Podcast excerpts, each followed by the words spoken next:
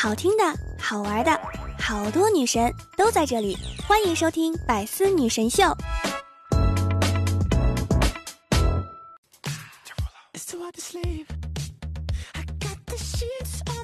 Hello，各位队友，欢迎您收听《百思女神秀》。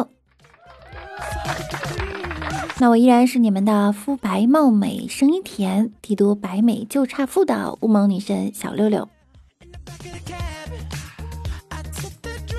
腊月二十八那天呀，湖北荆州一家人迎来了过年走亲戚的亲家。亲家本来想着二月二日呢返回四川，后来的事儿大家都知道了，全国各地交通管制，特别是湖北，于是四川一家九口就这样住了下来。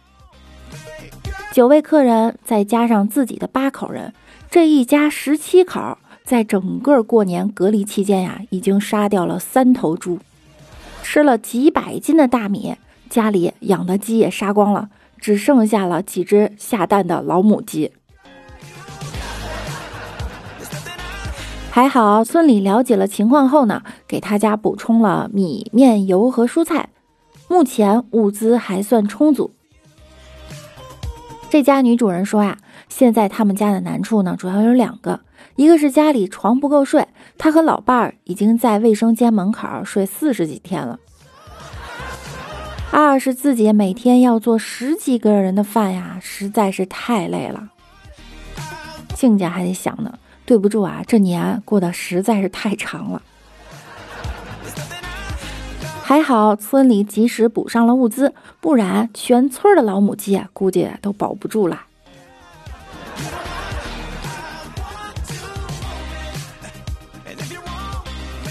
前段时间，一位法国博主买了几盒吸水蛋，开启了疯狂作死模式。他泡了一浴缸的这玩意儿，直到他拍完视频准备打扫浴室的时候。这一浴室吸水珠先是堵住了浴缸的下水道，网红想把他们通过马桶冲走，然后他的马桶也被堵了。有网友告诉他可以用吸尘器，他花两千块钱买了个吸尘器，畅快的吸了几个之后，他冒烟了。这个时候邻居敲门了。邻居抓着从土里捡出来的吸水珠，问他：“你见过这东西吗？我的鸡好像吃了这个。”小哥内心慌的一批啊，但是表面镇静：“我不知道，不清楚，你别问我。”送走邻居后呢，小哥来到后院，这才发现后院排水管里啊全是这东西。听说盐有用，他又买了一盒盐。就这样撒了下去，十分钟后果然有效，肉眼可见的吸水珠啊都没了，太棒了！但是管道里面有声音，我放水试试。当他放完水以后，某些要打马赛克的东西就这样涌了出来。更可怕的是呢，小哥强装淡定出门遛狗，发现他的吸水桌已经霸占了整个街区。一整条街的下水道全堵了。朋友，你有多久没经历过爸妈的毒打？我劝你啊，还是乖乖去市政自首吧。你作案的证据都传到中国了，再不自首啊，就没机会了。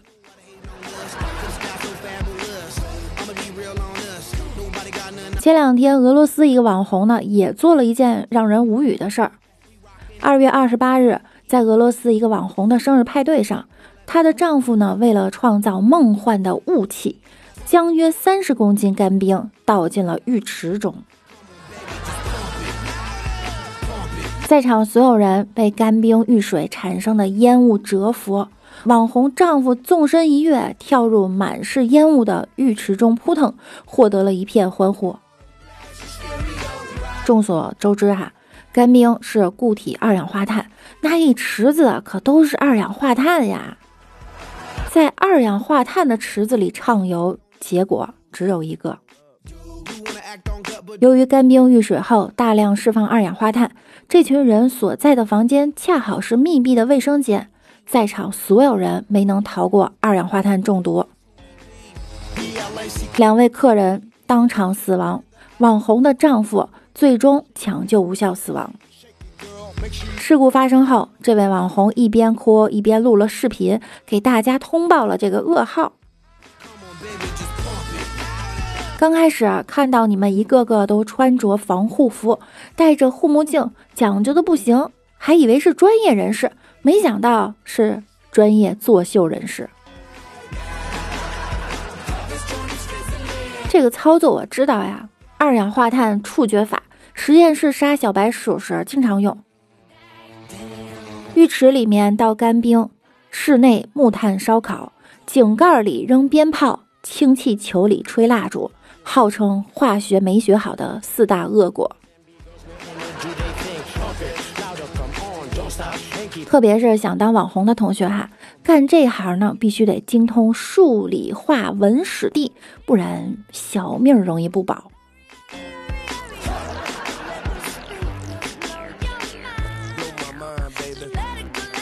随着气温越来越高啊，东北一些冰封的河面湖面开始渐渐解冻了。危险呀，悄然而至。前几天，一位民警小哥在结冰的松花江江上面准备录视频，告诉大家冰面暗坑的危险。录着录着，突然画面一阵抖动，警察叔叔掉江了。幸好民警小哥很快爬了上来，一边拧身上的水，一边顽强地完成了视频的后半段内容。那几个笑出声的同学啊，你们别光顾着笑，快拿出笔记重点。冰面暗坑很危险。别的不说，这视频的警示作用杠杠的，让我们这些南方的同学也体会到了掉到冰窟窿里面究竟有多可怕。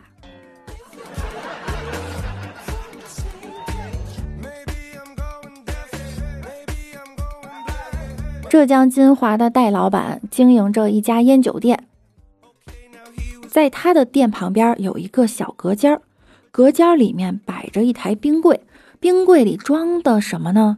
戴老板从来都不对别人提起，直到警方出现，在警方的要求下，戴老板打开了冰柜，里面居然是装的满满的野味儿，老虎头、豪猪、娃娃鱼、鳄鱼肉。据警方调查，戴某一直在违法贩卖野生动物尸体。二零一六年，一只雌性东北虎因患肺炎死亡，尸体离奇失踪。病虎尸体按照规定应该通过焚烧等无害化处理，或是移交研究机构做成标本。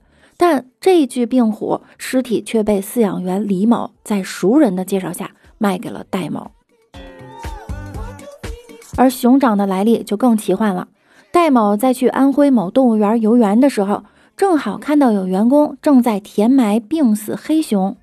在戴某的金钱诱惑下，动物园员工砍下黑熊尸体的四肢，连并另外一只已经死亡的冷冻小黑熊四肢一起卖给了戴某。这些死亡濒危动物的尸体就这样通过戴某流向餐桌。最终，戴某和其他五名犯罪嫌疑人被警方逮捕，将面临十年以上有期徒刑。除了吃高价野味的老板们，病死的老虎肉、黑熊掌好不好吃啊？人类为了不用在自然界里冒着生命危险打猎，或者吃到有毒的腐肉，花了几万年时间挑选驯化可以安全食用的牲畜。到你们这儿，几万年努力啊，全白费了。别以为站在食物链顶端就可以为所欲为，我们受到的教训难道还不够吗？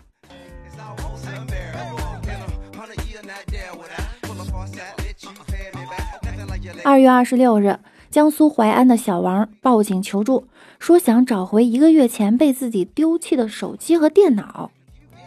据了解啊，小王今年十九岁，即将参加高考。为了能够安心学习，不忘游戏，小王一气之下将价值一万六千元的电脑和手机扔到了小区的垃圾桶。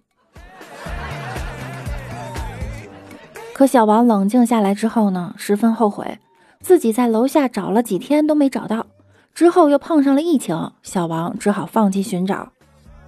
这几天，小王有点事情得用到手机，为了找到手机，小王想到了报警求援。此时，距离他扔掉手机、电脑已经过去了一个月。经过民警查看监控、摸排走访，终于成功帮助小王找回了电脑和手机。这么急切的要手机，怕不是学校通知你要上网课？我很欣赏这位小王同学哈，因为他和小时候为了防止自己乱花钱把钱撕碎的我一模一样，狠是挺狠的，怂也是挺怂的。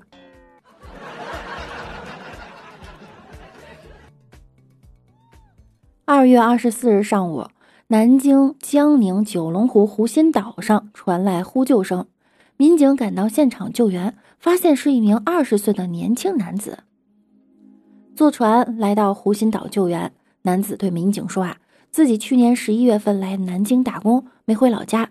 二十二日下午在九龙湖边散步边拍照时不慎落水。不会游泳的他呢，凭借羽绒服的浮力顺水漂到了湖心岛上。他本想趁晚上从岛的另一边飘走。”没想到飘来飘去啊，又回到这个岛上。男子就这样在岛上过了两天，实在撑不住了，这才开始求救。当民警问他为什么不及早呼救的时候呢？男子说啊，之前人太多了，我不好意思。不会游泳，漂到了岛上后，自己又下水，打算直接漂到岸上。这小伙子害怕人多，倒一点也不害怕淹死啊！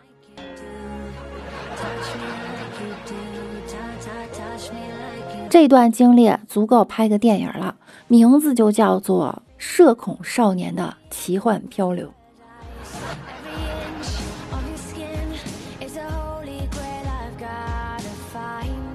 二零一九年十二月，江苏某地产公司报警称，自己承建的两条价值三十万的水泥路被人偷走了。民警到现场调查，发现丢失的不仅是这两条路，附近的一座小桥也不翼而飞了。警方调查后锁定犯罪嫌疑人徐某，随后徐某知道自己东窗事发、逃跑不掉的情况下，主动投案自首了。徐某交代啊，案发前他手头资金紧张，于是动起了歪心思。他谎称修路雇了两辆拉土车，连夜运送了十八趟，将破坏的混凝土路面拉到了附近一家公司，当做废品销赃，一共卖了两三万。敢问路在何方？路在我手上。原来大马路这么值钱的吗？徐某还得心想：我寻思这路放到这儿没人要呢哈。出来之后干点正经事儿吧，我感觉呢，你有干拆迁的天分。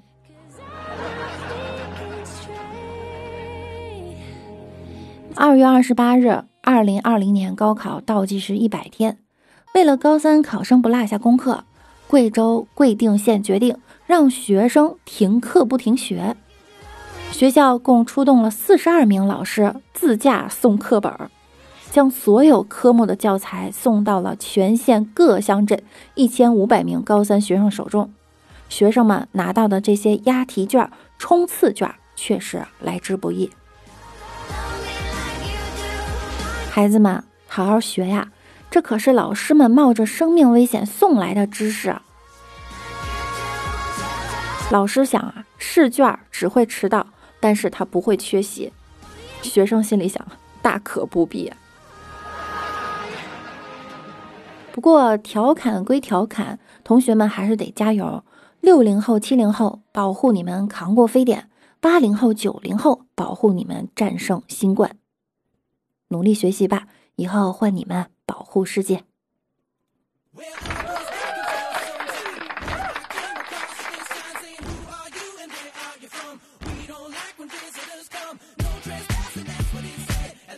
在上期的节目中呢，给大家留了一个互动话题，呃，那就是自己减肥的小妙招是什么？我们来看一下网友们的评论哈。仙女主播呀说节食（括号），但这没可能。其实我也知道，想减肥就是少食多餐啊，少吃多动。我也没做到。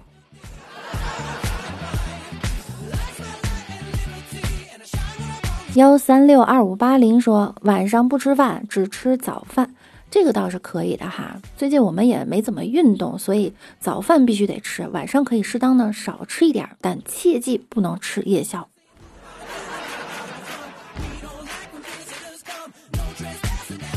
小飞猪肉说：“我应该考虑考虑怎么增肥。”这就是属于那种特别让别人羡慕的人，吃多少都不长胖。像我们这种喝凉水都长胖的人可怎么办？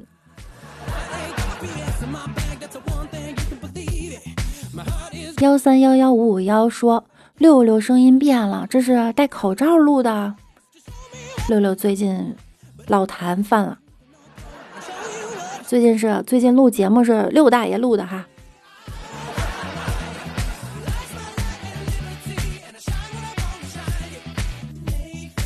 魔人的小可爱说：“想六六每日都可以更新。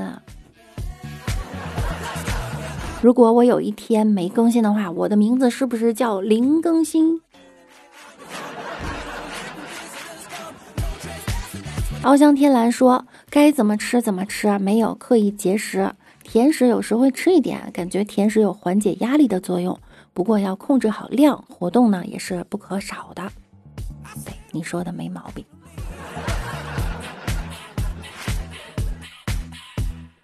好了，宝贝们，本期节目呢到这儿就要跟大家说再见了。呃，我改名字了哈，以前主播六六的小写六已经改成了大写六，大家在搜索名字的时候不要搜错了哟。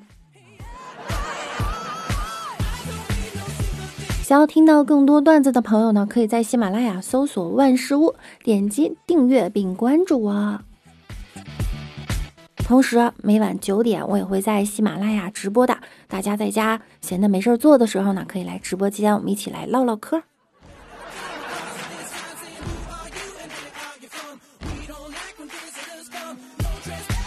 好啦，那我们下周再见喽，拜拜啦。